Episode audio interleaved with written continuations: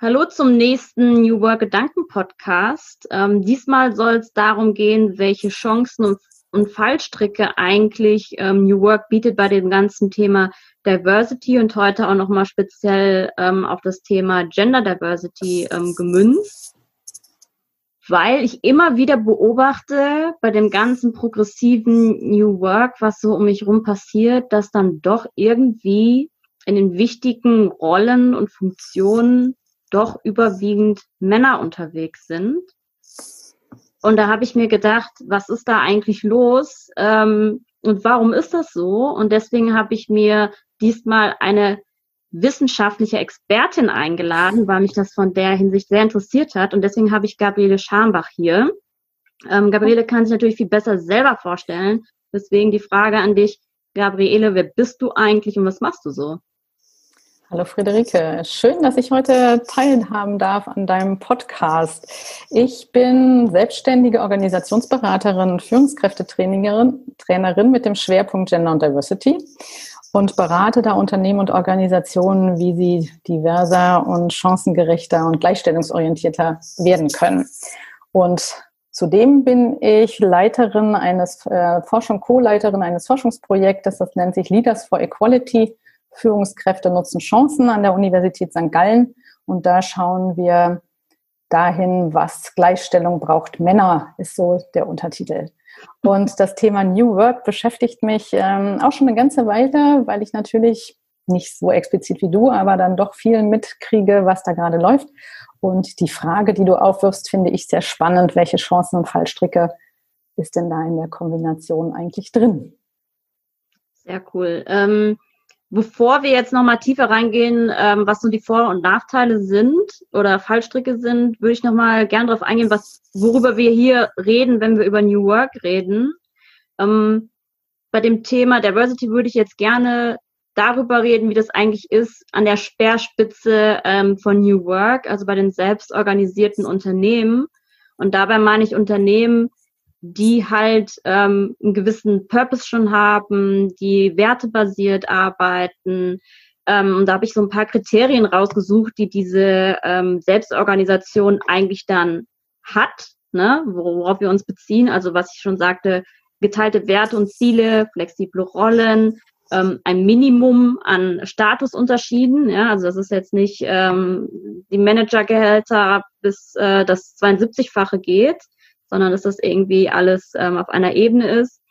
Aber genauso wie die vier Kriterien von Lawler, ähm, der halt sagt, ähm, für die echte Selbstorganisation braucht es halt, dass die Macht verteilt ist, dass alle Informationen verfügbar sind, ähm, dass das Können ähm, in der ähm, in der im Unternehmen verfügbar ist, aber auch, dass jeder was davon hat, dass der in der Organisation arbeitet.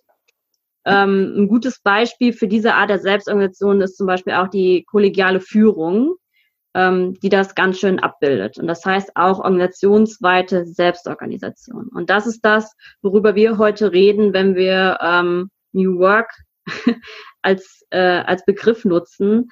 Also die Speerspitze ähm, von dieser ganzen New Work-Bewegung eigentlich.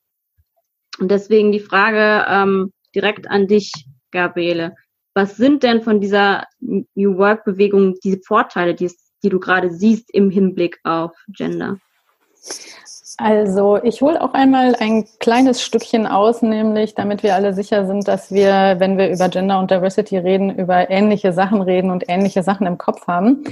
Und äh, vor allen Dingen geht es mir darum, halt zu sagen, wir sind divers, wir sind unterschiedlich und es gibt sechs verschiedene Diversitätsdimensionen, die halt im Allgemeinen Gleichbehandlungsgesetz festgelegt sind und auch von der Europäischen Kommission definiert worden sind. Da geht es um das Thema Geschlecht, also Gender, um das Thema Lebensalter, ähm, Migrationsgeschichte oder auch Black und People of Color.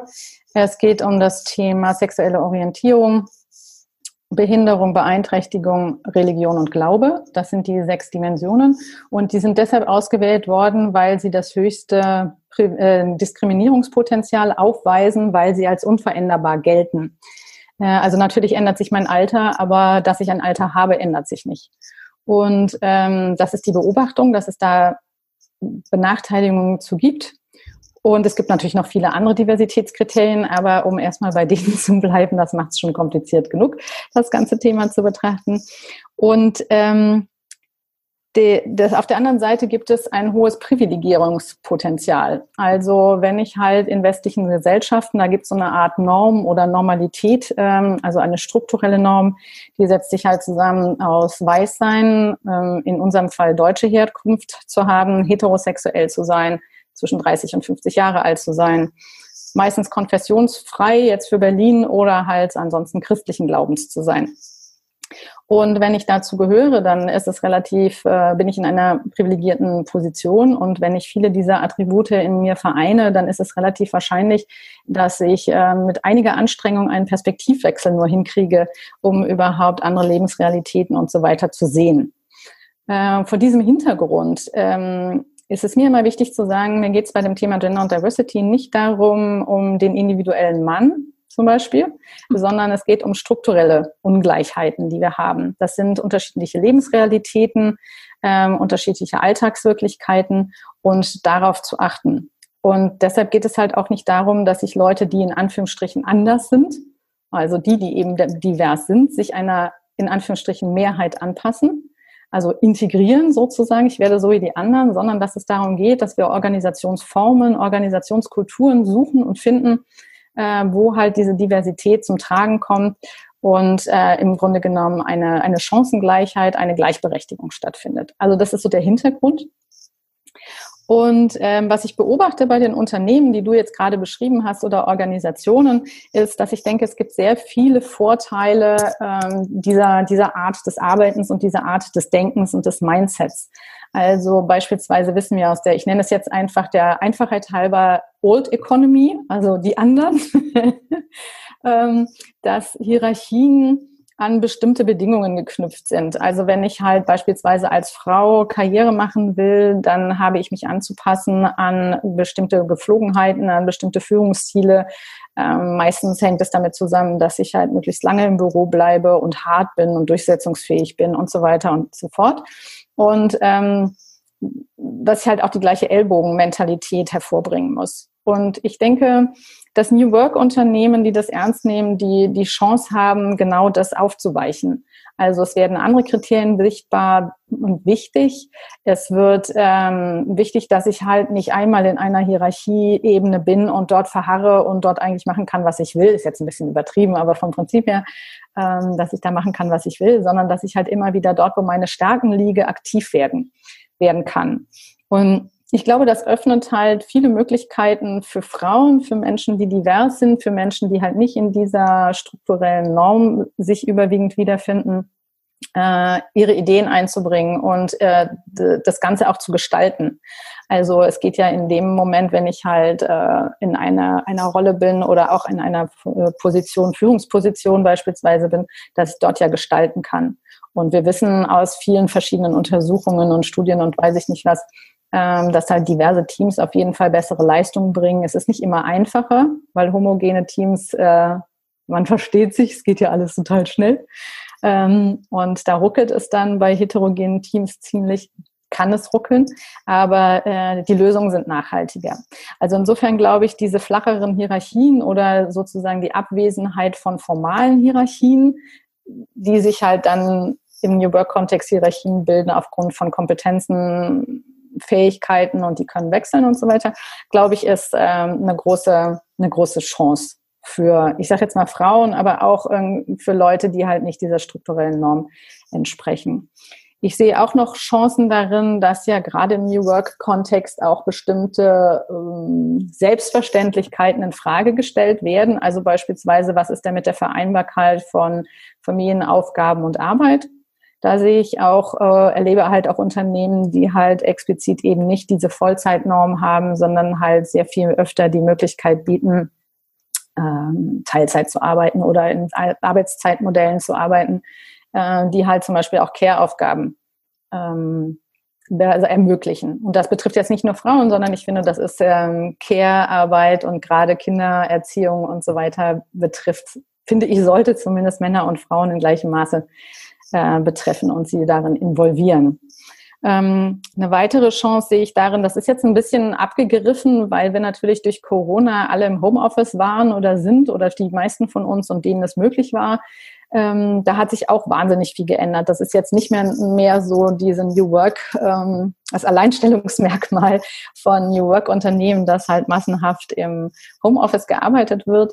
Aber äh, nichtsdestotrotz hat sich dadurch natürlich ähm, äh, haben sich auch Führungsverhalten und überhaupt Zusammenarbeitsverhalten verändert. Also gerade wo du sagst, kollaborative Führung ist natürlich nur möglich, wenn ich meinen Leuten vertraue. Und ich kenne genug Unternehmen aus der sogenannten Old Economy, ähm, wo das, wo die Kontrolle stärker ist als das Vertrauen. Und das beißt sich natürlich, wenn ich im Homeoffice bin oder meine Leute im Homeoffice sind. Und ähm, ich eben äh, nicht mehr ständig kontrollieren kann, was die Leute machen. Gleichzeitig ist auch, das ist ja die Debatte jetzt seit der, ähm, seit der Lockdowns, muss man ja mittlerweile sagen, ähm, dieses, wo sind eben auch die Grenzen von Homeoffice, also in dem Moment, wo ich halt Homeoffice habe und mich um Beschulung kümmern muss und um Kinderbetreuung kümmern muss, dann sind natürlich die Vorteile, die Homeoffice bieten, dahin. Und da gibt es ja eben auch Untersuchungen, dass es dann hauptsächlich auch Frauen trifft, die dann beispielsweise sogar ihre Jobs kündigen, weil das nicht mehr zu managen ist. Aber das ist ein anderes Thema und das haben wir hier ja auch gar nicht. Ich wollte eigentlich nur sagen, dass äh, Homeoffice als eine Form von flexibilisierten Arbeitsformen äh, oder mobiles Arbeiten eben als flexible Arbeitsform auch Vorteile birgt. Mhm. Also was ich da jetzt äh, raushöre, ist einmal, du hast ja gesagt, dass ähm, diverse Teams vielleicht nicht äh, harmonischer zusammenarbeiten, aber zu besseren Entscheidungen kommen. Und New Work bietet da ja oft eine Möglichkeit, diese verschiedenen Perspektiven auch besser einzubinden, da ja viele Entscheidungen jetzt nicht im stillen Kämmerlein getroffen werden oder nur der Chef trifft die Entscheidung, sondern wir treffen auch mal Entscheidungen in der größeren Runde, im Konsent, wo wirklich alle Meinungen auch gehört werden. Also das nehme ich als einen Punkt mit, den du gerade genannt hast. Ist das Richtig so? Ja, ja, genau. Genau. Ich glaube, dass dadurch, dass, ähm, wenn es beispielsweise Formate gibt, wo auf jeden Fall alle gehört werden, und zwar der Reihe nach, und nicht nur diejenigen, die halt immer schnell und laut und viel reden, gehört werden, sondern alle gehört werden, ist natürlich auch die Wahrscheinlichkeit, ähm, dass ich auf, also äh, erstmal, dass ich alle höre. Also das ist ja sonst gar nicht der Fall. Also ich meine, das kennen wahrscheinlich alle von uns. Dann gibt es meistens in, in welchen Zusammenhängen auch immer, gibt es halt irgendwie drei, vier Leute und ähm, die bestimmen das Geschehen und der Rest sitzt mehr oder weniger schweigend dabei. Und wenn ich Strukturen habe oder Formate vielmehr habe, ähm, dass alle gehört werden, habe ich natürlich auch gleich die Heterogenität gehört und äh, kann die aufnehmen. Das denke ich ist auf jeden Fall ein Vorteil, ja. Mhm. Was ich noch rausgehört habe, ähm, was du genannt hast, waren diese flachen Hierarchien beziehungsweise ähm, die Auflösung von so Standardhierarchien. Ähm, in den meisten selbstorganisierten Unternehmen wird ja mit Rollen gearbeitet. Das heißt, Führung wird ähm, auf verschiedenen Schultern verteilt. Und das gibt dann ja auch wieder, was du auch gesagt hast, diese Flexibilität, ne, dass man sagt, ähm, okay, ich, wenn ich Führung, eine Führungskraft sein will, muss ich nicht alles machen, sondern ich kann auch nur bestimmte Rollen übernehmen wo ich mir persönlich vorstellen kann, dass das ja auch hilfreich sein kann, wenn ich rollenbasiert arbeite, auch coole Jobs zu haben in Teilzeit. Genau, und vor allen Dingen, ich kann sie ja auch, äh, also ich muss mich ja nicht irgendwann mal entscheiden, will ich jetzt Führungskraft sein und dann habe ich halt viele Vorteile, aber ich habe auch viele Nachteile ähm, oder einige zumindest dadurch. Und durch dieses eher flexible Modell von Rollen kann ich natürlich auch sagen, so, jetzt ist mein Moment und das und das kann ich besonders gut. Und das, äh, damit möchte ich meine Organisation weiterbringen und mitgestalten. Und vielleicht ähm, plane ich in zwei Jahren was weiß ich, eine, etwas ganz anderes zu tun oder ein Sabbatical zu machen oder eine wie auch immer geartete Auszeit zu nehmen und kann das trotzdem machen oder will einfach meine, meinen Stundenumfang reduzieren, aus welchen Gründen auch immer und bin dann nicht gleich auf dem Abstellgleis, sondern ich kann dann wiederkommen und halt sagen, ich habe vielleicht, was weiß ich, ich habe ein Jahr eine wahnsinnig gute Fortbildung gemacht und komme wieder und ähm, habe jetzt neue Kompetenzen die mhm. ich hier einbringe und möchte gerne andere Rollen übernehmen. Also dieses Fluide und doch mehr Flexible da drin äh, eröffnet schon auch Möglichkeiten jenseits dieser standardisierten Normen. Mhm. was du ja auch gesagt hast, ist, dass dadurch, dass es halt nicht so starr ist, auch nicht nur die Männer irgendwie in bestimmte Positionen kommen oder in bestimmte Rollen kommen, sondern ja auch theoretisch zumindest die Möglichkeit besteht, dass auch Frauen da viel mehr reinkommen. Jetzt beobachte ich oft, dass es gibt ja verschiedene Rollen, wie zum Beispiel den Liedling in der Holokratie, die der klassischen Führungskraft am nächsten kommt, ähm, oder die haben meistens Männer inne oder oft Männer inne, oder ähm, dann die Rolle ähm, vom Secretary, also die Person, die schreibt. das machen dann doch auf irgendwie die Frauen. Und da denke ich mir, wie, wie kann das sein, wenn wir sagen, wir haben hier ein super progressives Unternehmen und doch sehe ich da in diesen Rollen, die es ja dann gibt, die aufgeteilt sind, dann doch oft die Frauen in typischen Frauenrollen und die Männer in den typischen Männerrollen. ja, das, wie genau. erklärst du dir das? Das ist auch meine Beobachtung. Also häufig. Ähm, die Erklärung ich glaube, das ist, es gibt einfach total verschiedene Aspekte, die da zusammenkommen. Also das eine ist natürlich, dass eine neue Struktur noch nicht ein neues Denken hervorbringt. Ich meine, wir reden zwar immer davon, dass New Work auch Inner Work ist oder ganz besonders Inner Work ist, aber ich glaube, dass es halt ähm, da sogenannte unbewusste Verzerrungen auch drin gibt. Also äh, diese unconscious biases, die ähm, wir halt mit uns rumschleppen und die auch eine gute Funktion haben, aber zuweilen, wenn es um das Thema Gleichberechtigung und Gleichstellung geht, äh, doch etwas hinderlich sind. Also das heißt, äh, in dem Moment, ich habe das ja, alle Leute, wir haben das gelernt, dass irgendwie Frauen so zu sein haben und Männer so zu sein haben oder dies oder jenes können und so weiter. Und auch wenn wir uns bemühen, ähm, davon Abstand zu nehmen und zu sagen, wir machen es jetzt aber mal anders, glaube ich, wenn man nicht äh, wirklich sich das immer wieder ins Gedächtnis ruft und immer wieder rational darüber nachdenkt, dass dann genauso was passiert. Mhm. Ähm, also die Frauen, die halt in den Secretary-Rollen Secretary sind, äh, haben halt irgendwie auch gelernt, seit sie kleiner sind, äh, seit sie Mädchen sind, dass sie halt eine schöne Handschrift haben, dass sie halt irgendwie total gut dies und jenes können. Und die Männer haben halt auch als Jungs gelernt, dass sie halt durchsetzungsstark sind und oder sein müssen oder äh, ja die Führungspersönlichkeiten oder wie auch immer sind und haben ja auch die Vorbilder. Also es fehlt ja auch an Vorbildern. Also ähm, es fehlt weniger mittlerweile an Frauen, an weiblichen Vorbildern, weil zum Beispiel, ähm, wenn ich mir vorstelle, es ist jetzt eine erste Mädchengeneration, die aufwächst äh, mit dem Wissen, sie können Bundeskanzlerin werden oder Verteidigungsministerin oder halt EU-Kommissarin, das ähm, haben die vorigen Generationen nicht. Also ob man das will oder nicht, ist eine ganz andere Frage. Aber zumindest ich habe ein Rollenmodell, es könnte sein. Und alternative Rollenmodelle für Jungs und für Männer gibt es sehr viel weniger. Also das Angebot an äh, wenn ich nicht der coole Typ bin und äh, mit Ellbogen, also mit Ellbogen und Kämpfen und äh, weiß nicht Durchsetzungskraft und so weiter vorankomme, was gibt's denn dann für Möglichkeiten? Also was kann es denn dann sein, eine Form von Männlichkeit oder Männlichkeiten, die halt ebenso geschätzt sind? Also da ist, glaube ich, da fehlt es an Alternativen, an Vorbildern und so weiter. Und das macht eben auch einen Moment da drin, ähm, warum wir uns vielleicht auch total überraschen, dann plötzlich wieder in Rollen und Positionen wiederfinden, wo wir gedacht haben, nee, warte mal ganz kurz. Das war nicht Sinn der Sache, weil nämlich ergänzend zu äh, deiner Beobachtung ist meine auch noch, dass ähm, bei der Besetzung von Rollen, also von Themen, das halt auch klassische äh, Verteilungen sind. Also Frauen sind dann häufig zuständig für People's Business oder Culture oder ähm, hm, solche Themen. und die Männer machen dann halt Finance und Tech und so weiter. Also da ist auch diese klassische Aufteilung, die da zu sehen ist. Und ich glaube, dass wir dass wir brauchen, äh, wenn wir das verändern wollen, dann brauchen wir ein Bewusstsein dafür, dass es erst, erstens so ist und zweitens, dass es halt auch eine, eine hierarchische Bewertung da drin ist. Also als Unternehmen gucke ich erst auf Finance, dann auf People's Business. So, also ich brauche mhm. meine Leute, keine Frage, aber es ist auch eine Hierarchie in der Wichtigkeit und Wertigkeit drin. Und wenn ich das nicht zementieren will, dann muss ich äh, aufmerksam sein und das zum Thema machen und darüber reden. Das finde ich total interessant. Also oft spiegel ich dann auch und sage, okay, warum macht die Rolle jetzt ein Mann? Oder mir ist aufgefallen, dass das bei euch in der Hinsicht sehr männlich geprägt ist hier und da sehr weiblich, was für mich super klassisch ist.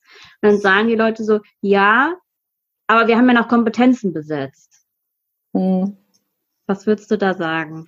Ja, das ist total, ich finde das, ich das erstmal gut, dass sie nach Kompetenzen besetzt haben, weil es wäre ja schlimm, wenn nicht. Die Frage ist halt nur, ähm, das Problem mit den Kompetenzen ist, welche brauche ich denn oder welche halte ich denn für wichtig und wie verknüpfe ich die? Also wenn ich halt sage, okay, äh, unser Leadlink, der muss aber Entscheidungen treffen können oder der muss halt irgendwie dann auch durchsetzungsfähig sein oder der muss äh, verfügbar sein, weil es kann ja plötzlich sonst irgendwas sein. Also je nachdem, was ich dann halt für Kompetenzen erwarte, dann ähm, stelle ich dann plötzlich fest, so, hm, also diese Kompetenzen, die assoziiere ich in erster Linie mit Männern oder mit Männlichkeiten. Und ähm, dann ist es natürlich naheliegend, ähm, dass auch ein Mann diese Rolle dann hat, logischerweise.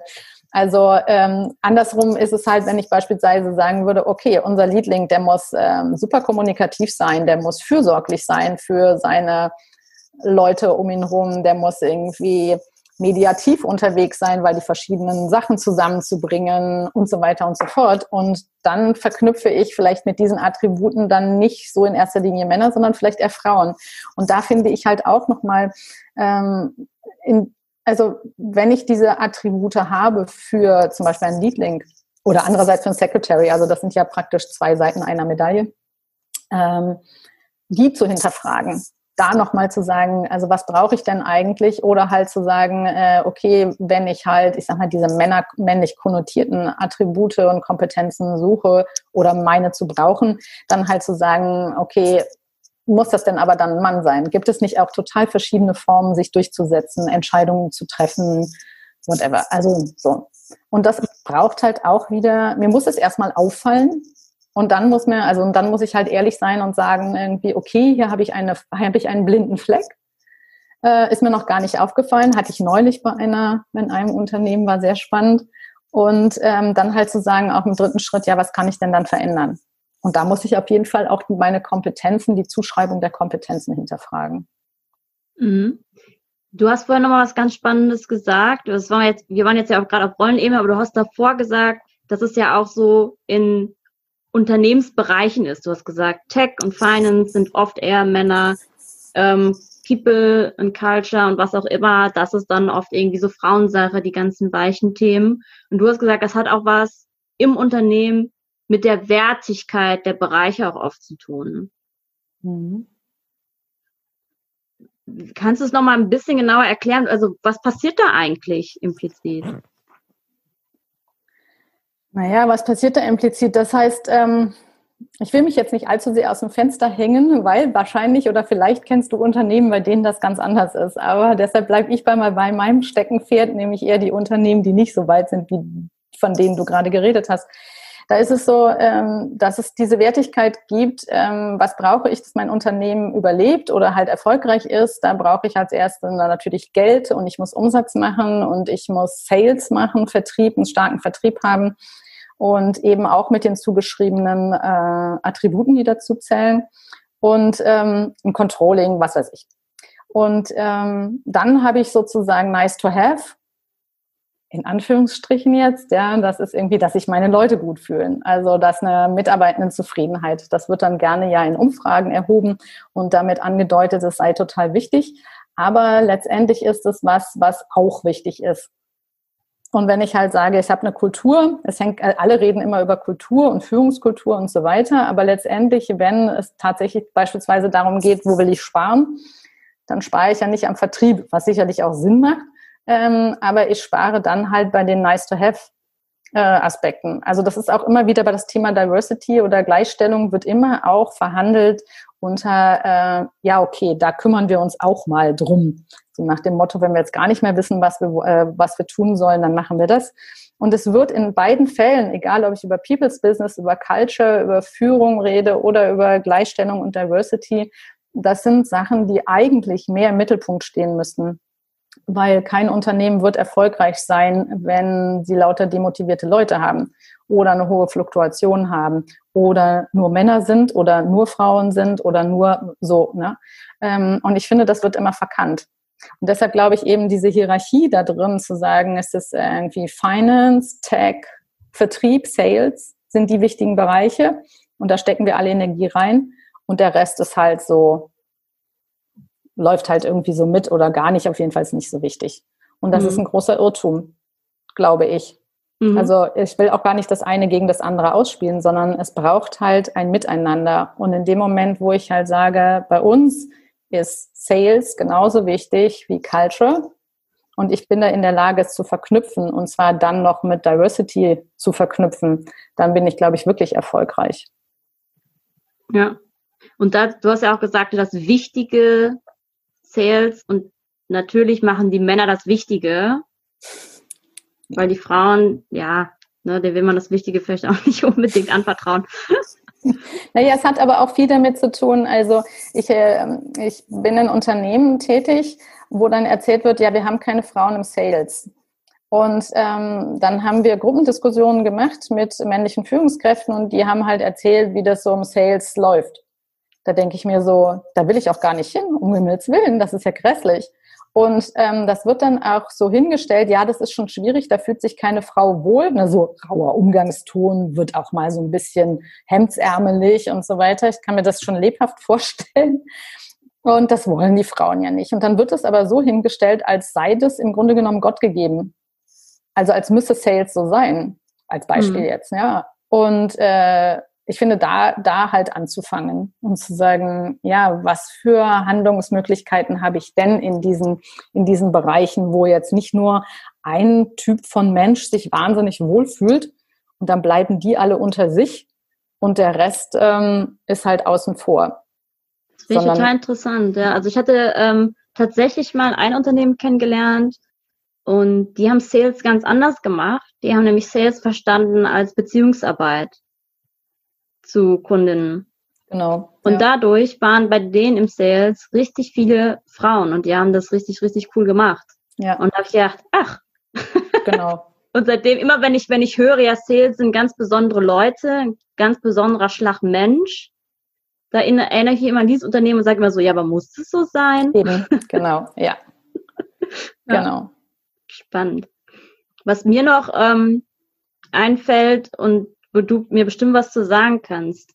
Ähm, ich kann mir total gut vorstellen, dass wenn man äh, im New Work Unternehmen ist und man denkt, wir sind total progressiv und wir wollen gemeinsam die Welt retten, wir haben einen coolen Purpose, dass es dann manchmal vielleicht noch schwieriger ist, als in der Old Economy zu sagen, ja, aber wir haben da ein großes Problem, was Diversity angeht, weil ich meine, die meisten Unternehmen sind super weiß, ähm, sind super jung, ähm, und äh, die Gründer sind halt meistens Männer.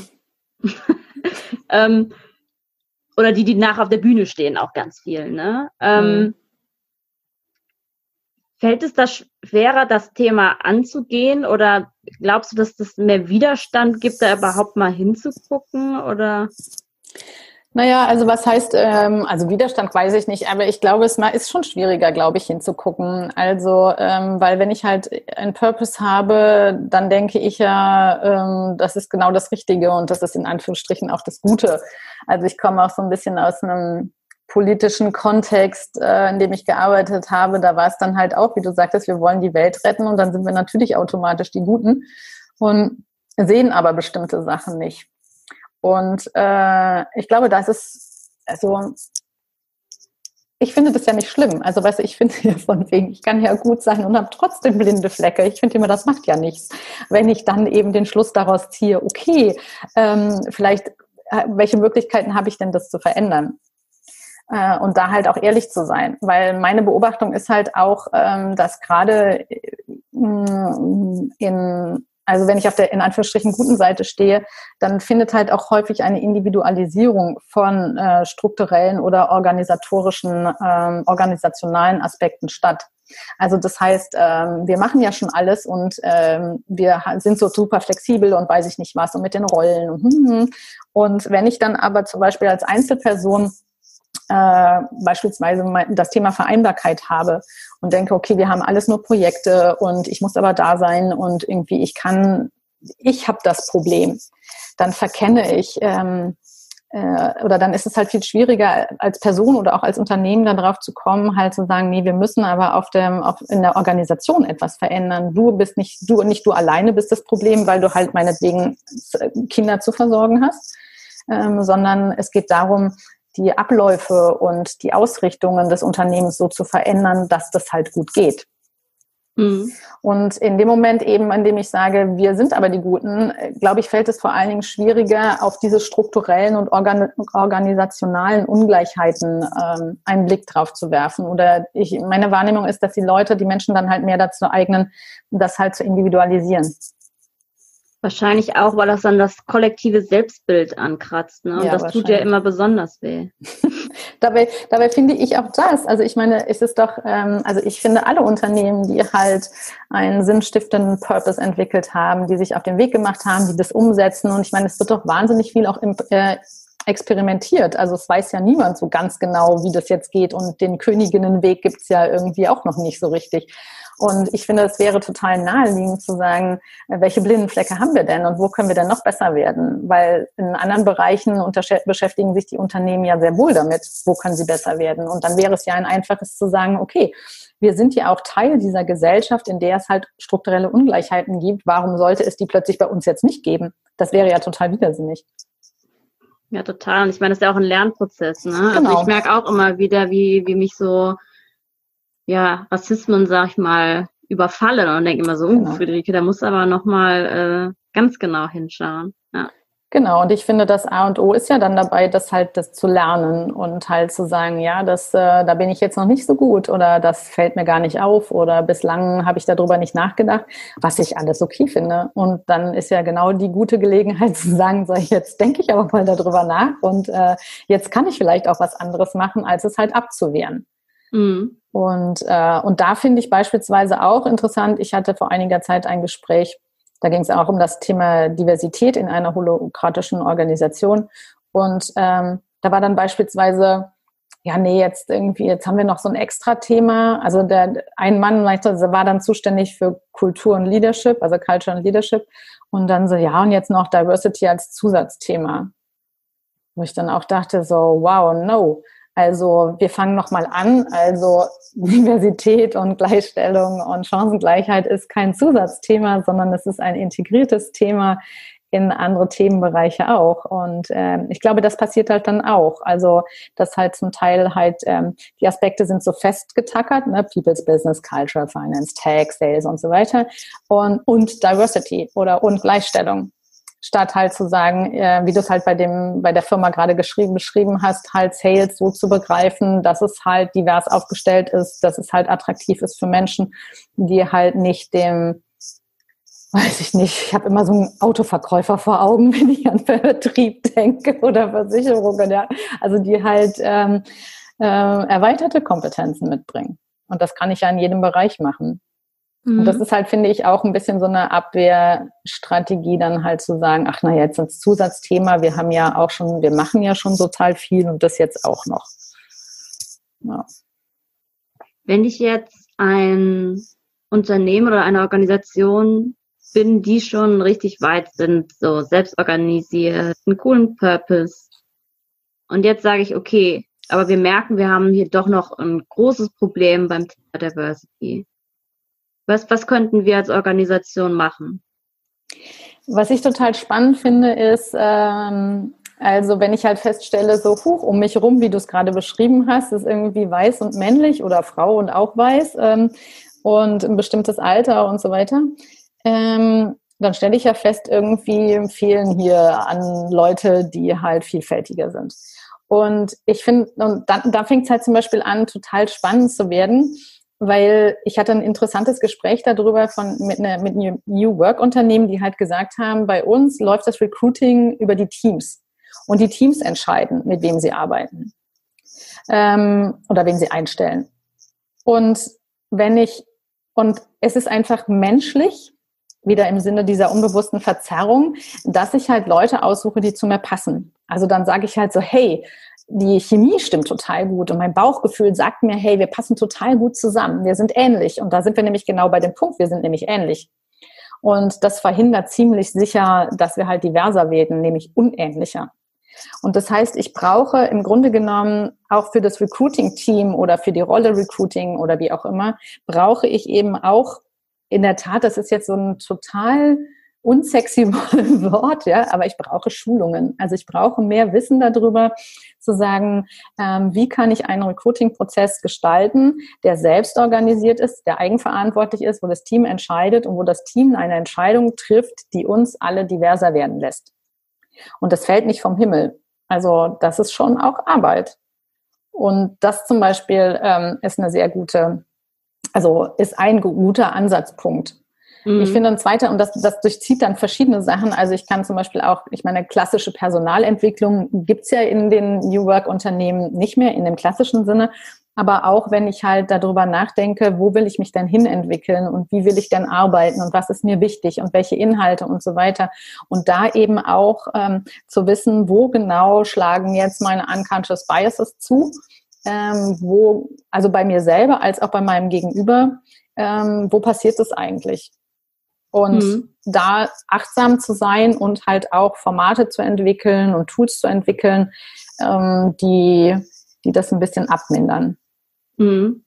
Und natürlich noch als, mhm. sorry, noch als, äh, als, als drittes, was mir noch einfällt, ist, äh, weil du es vorhin gesagt hast mit der Sichtbarkeit, eben auch ganz konkret halt zu schauen, mh, hm, wie kann ich denn in meinen Alltagspraktiken handeln? Also beispielsweise, ähm, wo äh, interveniere ich, wenn es halt äh, abwertende Bemerkungen gibt oder wenn Kompetenzen nicht anerkannt werden? Wie kann ich beispielsweise prestigeträchtige Aufgaben oder Außenauftritte Leuten überlassen, ähm, die sich halt sonst nicht in die erste Reihe stellen würden oder die halt eben die, die, die, die Diversität, die wir haben, nochmal mehr zum Ausdruck bringen? Und indem ich das alles mache, also da gibt es noch viel mehr von diesen Alltagspraktiken, aber indem ich das alles mache, ähm, spricht sich das rum. Also jetzt nicht nur in der Szene oder so, in Anführungsstrichen, sondern ähm, insgesamt, weil die Leute bewerben sich ja auch oder wollen ja auch zu Unternehmen kommen, von denen sie gehört haben, dass es dort gut ist. Und gerade Leute, die halt nicht dieser strukturellen Norm entsprechen, sind natürlich geneigt, eher zu Unternehmen zu gehen, die halt äh, eben auch mit der Diversität umgehen können. Und dann kommen Leute auch. Also das wissen wir aus der, aus der Forschung, aus der Frauenforschung oder feministischen Forschung, wenn Unternehmen Frauen in Führungspositionen haben und das auch nach außen kommunizieren, ähm, dann hat das so einen Sogeffekt.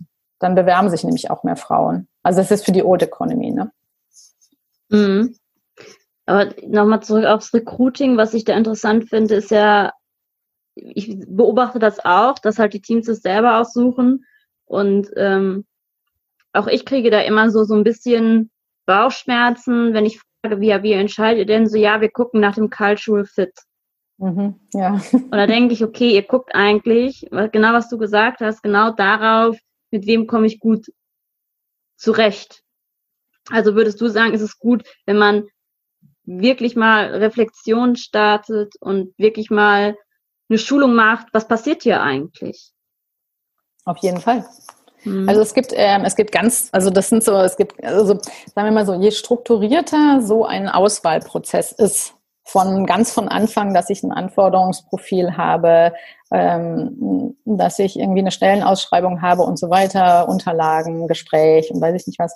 Ähm, da gibt es schon ziemlich gute Vorschläge, wie man das so gestalten kann, ähm, dass ich eben nicht in diese Falle reintappe. Und da mhm. ist ein Ding beispielsweise, dass du ähm, also dass das Team das aussucht, einfach schon mal heterogen ist. Weil die einfach auf ganz andere Sachen achten untereinander. Also mhm. ja, also das ist, ähm, da gibt es ziemlich gute Sachen, auf die, die man halt anwenden kann, damit dann halt merkt, so, oh ja, okay. Also unter anderem auch zum Beispiel ähm, selber zu wissen, wo ist mein Hot Button, also wo springe ich total drauf an. Ja, also ähm, wo ich dann den einfach zu kennen und zu wissen, zum Beispiel, also im Guten wie im, wie im Schlechten, also im Positiven wie im Negativen. Also da gibt es ja diese Fälle, wo ich denke, hey, wow, was, da kommt jemand aus dem Rheinland, ich bin auch Rheinländerin, ey, finde ich ja total cool. Ne? Also wir beide, wir passen bestimmt total gut zusammen und du passt auch voll, du bist cultural fit, super, ne? Dich nehme ich. Und diesen, dann, was dann folgt, zum Beispiel in einem Auswahlprozess, ist, dass ich im weiteren Gespräch nach ähm, Bestätigungen suche. Das ist ein sogenannter Confirmation Bias. Also ich besuche nach Bestätigungen, dass diese Person natürlich passt. Und ich äh, ignoriere alles, ähm, was nicht passt. Und wenn ich jetzt aber ein gemischtes Team habe, die halt in diesem Gespräch dabei sind, dann ähm, ist halt die nächste Person, die eben diesen Bias mit dem Rheinland, die das überhaupt nicht interessiert und die dann natürlich auf ganz andere Sachen achtet. Mhm. Jetzt als ein Beispiel. Mhm. Total spannend. Wo ich noch mal gerne drauf eingehen würde, ähm, ist dieses Thema Führung, ja. Also Führung ist natürlich in Rollen aufgeteilt und wir hatten ja vorhin schon mal gesagt, dass wir trotzdem viel sehen, dass das dann doch die Jungs den Liebling machen und so. Und ich habe irgendwann mal in der Uni gelernt, dass das so ein bisschen an, an dem an, an dem impliziten Mechanismus liegt, dass man denkt, Mann gleich gut. hm, das hast du an der Uni gelernt? Habe ich an der Uni gelernt. Ja, also das ist, das ist bei mir irgendwie hängen geblieben, dieser Satz. Und ähm, was machen wir da? Naja, ich glaube, ich übersetze es mal in meine Worte. Dein Satz ähm, ist, dass ich glaube, dass wir auch heute noch häufig mit einem sogenannten heroischen Führungsstil zu tun haben. Ähm, ich glaube, dass der sich zwar verändert hat, dass der natürlich äh, kooperativer und kollaborativer geworden ist, aber dass es halt immer noch viele Elemente hat. Also das, was ich gerade gesagt habe, dieses Dauerverfügbar sein, dieses halt stark sein, hart sein, ähm, durchsetzungsstark, ach, was weiß ich, ja, entscheidungsfreudig und so weiter. Und das sind einfach Attribute, die eher Männern zugeschrieben werden und deshalb die eben in diesem Führungskontext ähm, dann eben auch als gut beschrieben werden. Weil irgendwie, wenn ich einen heroischen Führungsstil habe oder präferiere und ich habe diese Kompetenzen, die dazugehören und die sind männlich, dann ist der Mann natürlich der Gute. Dann ist ja irgendwie die Frau, die dann halt ähm, die zugeschriebenen Werte bekommt oder Kompetenzen, eben dieses fürsorglich und so kommunikativ und sozial und empathisch und weiß ich nicht was, ja. Ähm, das äh, ist dann halt nicht so, ich sag mal, gut in Anführungsstrichen, weil es halt nicht passend ist. Und das ist halt auch keine Lösung. Also das finde ich auch immer wieder total spannend und auch ehrlich gesagt etwas ärgerlich, dass es dann heißt, okay, wir brauchen jetzt ein paar mehr Frauen, weil die bringen ja dann diese Kompetenzen ein und dann haben wir es ja ausgewogen, dann haben wir ja alles da bei uns in der Führungsriege oder wo auch immer. Und ähm, das finde ich kann es aber auch nicht sein, weil es wird ja, also ich finde, es, es geht ja darum, ähm, Führungsverständnisse und Kompetenzen zu entwickeln und wertzuschätzen, die halt ähm, vielfältiger sind einfach. So, also wo ich halt nicht sagen kann, irgendwie sozial, empathisch, kommunikativ Frau, hart, durchsetzungsstark, ehrgeizig Mann.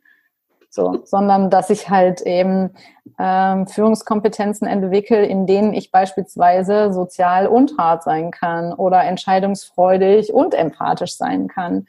Und dass es dann vor allen Dingen darum geht, dass halt in Anführungsstrichen die guten Männer, wie du es gerade beschrieben hast, eben gute Menschen werden, weil genauso wie die Frauen, weißt du, dass sie halt dann ähm, dass es nicht mehr so Geschlechter zugeschrieben ist. Dann sind wir, glaube ich, einen großen Schritt weiter und entfernt von Hierarchisierungen und von ähm, Bewertungen, geschlechtsspezifischen Bewertungen und kommen halt dazu, dass wir dann eben auch unserer blinden Flecken bewusst werden mhm. und entsprechend handeln eben. Mhm. Also was ich daraus jetzt mitnehmen würde, ist, dass, also als aller, allererstes das erstmal darüber aufklären, was da eigentlich passiert. Mhm. Ähm, dann Reflexion, was machen wir eigentlich hier? und dann strukturell zu gucken, wie können wir da an der strukturellen Ebene auch mal dran drehen, plus auf der individuellen Ebene selber gucken, welche Mechanismen bei mir anspringen, in welchen Situationen. Genau, ich, ich arbeite gerne, wenn ich äh, die Beratung mache, gerne mit so einem Modell äh, von Organisationsebenen. Das besteht eben aus der Ebene der Person, Ne, also was mache ich eigentlich? Was habe ich für ein Wissen? Was habe ich aber auch für Befürchtungen oder Ängste oder Leidenschaften und so weiter? Dann habe ich halt einmal die kulturelle Ebene, unternehmenskulturelle Ebene. Das ist dann im Grunde genommen alles, was machen wir miteinander? Was sind unsere ungeschriebenen Gesetze? Ähm, was sind unser Verständnis eben auch zum Beispiel? Welche Normen haben wir? Welche Werte haben wir? Und das dritte ist dann im Grunde genommen die, Kultur, äh, die Struktur. Also das sind im Grunde genommen die Rahmenbedingungen. Und ähm, ich arbeite mit dem Modell als Puzzle, also weil die äh, Teile passen zusammen und sie bedingen sich auch gegenseitig. Also beispielsweise, um nochmal auf unser Beispiel von vorhin mit dem knallharten Salesmenschen ähm, nochmal darauf zurückzukommen, ist, das wäre so eine Personenebene und diese Person sucht sich natürlich auch eine Struktur, in der die dass die Werte, die Normen und die Rahmenbedingungen für diese Person passend sind. Und andersrum, wenn ich halt die Strukturen so verändere, die Rahmenbedingungen so verändere, dass ich halt eine Vielfalt von ähm, Lebensentwürfen, Kompetenzen, Fähigkeiten, Leidenschaften und so weiter ähm, sein lassen kann, also gut sein lassen kann in, meinem, in meiner Organisation, dann zieht es natürlich auch wieder Leute an, die so sind oder die so ähnlich sind. Also die das wertschätzen können. Also deshalb finde ich halt, also die, auf diesen drei Ebenen ist es halt notwendig zu handeln und zu agieren. Und deshalb finde ich halt auch immer, ähm, dass dieses Thema Diversity oder Chancengleichheit ist nichts, was man von, was nur oben passiert oder von oben nach unten oder nur auf der strukturellen Ebene. Also wir erleben ja gerade viele Organisationen oder große Unternehmen vor allen Dingen, die machen wahnsinnig viel in Sachen Frauen in Führungspositionen oder wie auch immer und trotzdem verändert sich nicht so viel oder nur sehr langsam oder auf jeden Fall langsamer, als wir das gerne hätten. Und deshalb muss ich halt eben auf der Personenebene gucken und da halt vor allen Dingen auch auf die männlichen Führungskräfte und auf die Männer. Also um zu gucken, was für Handlungsmöglichkeiten habe ich als Person, was für Reflexionsmöglichkeiten, was kann ich tun und dann eben auch auf der Kulturebene, weil das halt eng miteinander verknüpft ist. Und ich glaube, wenn ich da ansetze, dann kann ich auch als einzelne Person was verändern. Da muss ich nicht warten, bis halt irgendwie mein Unternehmen ein Purpose hat, wo ich denke so, yeah, jetzt kann es losgehen. Es bedingt sich halt gegenseitig. Ich glaube, das ist ein, äh, ein schönes Schlusswort und sehr motivierend, dass jetzt alle mitnehmen können, auch ich kann jetzt schon in dem Rahmen was machen, damit genau. die Situation ein bisschen besser ist. Auf jeden Fall. Und das finde ich immer total ermutigend. Also es ist, es trägt nicht auf Dauer, wenn ich in einem Unternehmen bin, was halt, was weiß ich, sehr sexistisch ist oder homophob oder rassistisch oder wie auch immer, dann werde ich da drin auch nur bedingt handeln können. Und ähm, dann bin ich da aber vielleicht auch falsch. Also das ist halt auch ja immer die, die, äh, die Eigenverantwortung letztendlich da drin. Und wenn ich in einem Unternehmen arbeite oder in einer Organisation, dass ich eben auch verändern will und äh, lernen will und entwickeln will, dann kann ich auf jeden Fall was machen und zum Thema machen und aktiv werden. Und das finde ich, ist doch gut. Total. Also ich, ich danke dir auf jeden Fall sehr für das Gespräch. Ich habe jetzt noch mal einiges Neues gelernt und ich glaube, mein, meine Sinne sind jetzt noch ein bisschen mehr geschärft hinzugucken, wenn ich da wieder was sehe. Die typischen Sachen. Ähm, und ich glaube, jetzt habe ich auch besser eine Idee, äh, welche Ansatzpunkte es da eigentlich gibt. Also, wenn ich es beim nächsten Mal sehe, ähm, denke ich an dich. Das ist super. das ist gut. Also vielen Dank fürs Gespräch und äh, für, für die spannenden Infos, die du rausgegeben hast. Und ähm, ja, ich hoffe, wir sehen uns auch irgendwann mal wieder live. Das hoffe ich auch, liebe Friederike. Ich danke dir auch für das spannende Gespräch und vor allen Dingen finde ich super, wenn ich ein paar Impulse dir und deinen Zuhörenden äh, geben konnte und äh, immer wieder gerne zu dem Thema. Und ich bin auch gespannt, was so andere Leute berichten und welche Erfahrungen andere machen. Also da bin ich auch sehr interessiert dran. Halt mich auf dem Laufenden. Mache ich. Tschüss. Tschüss.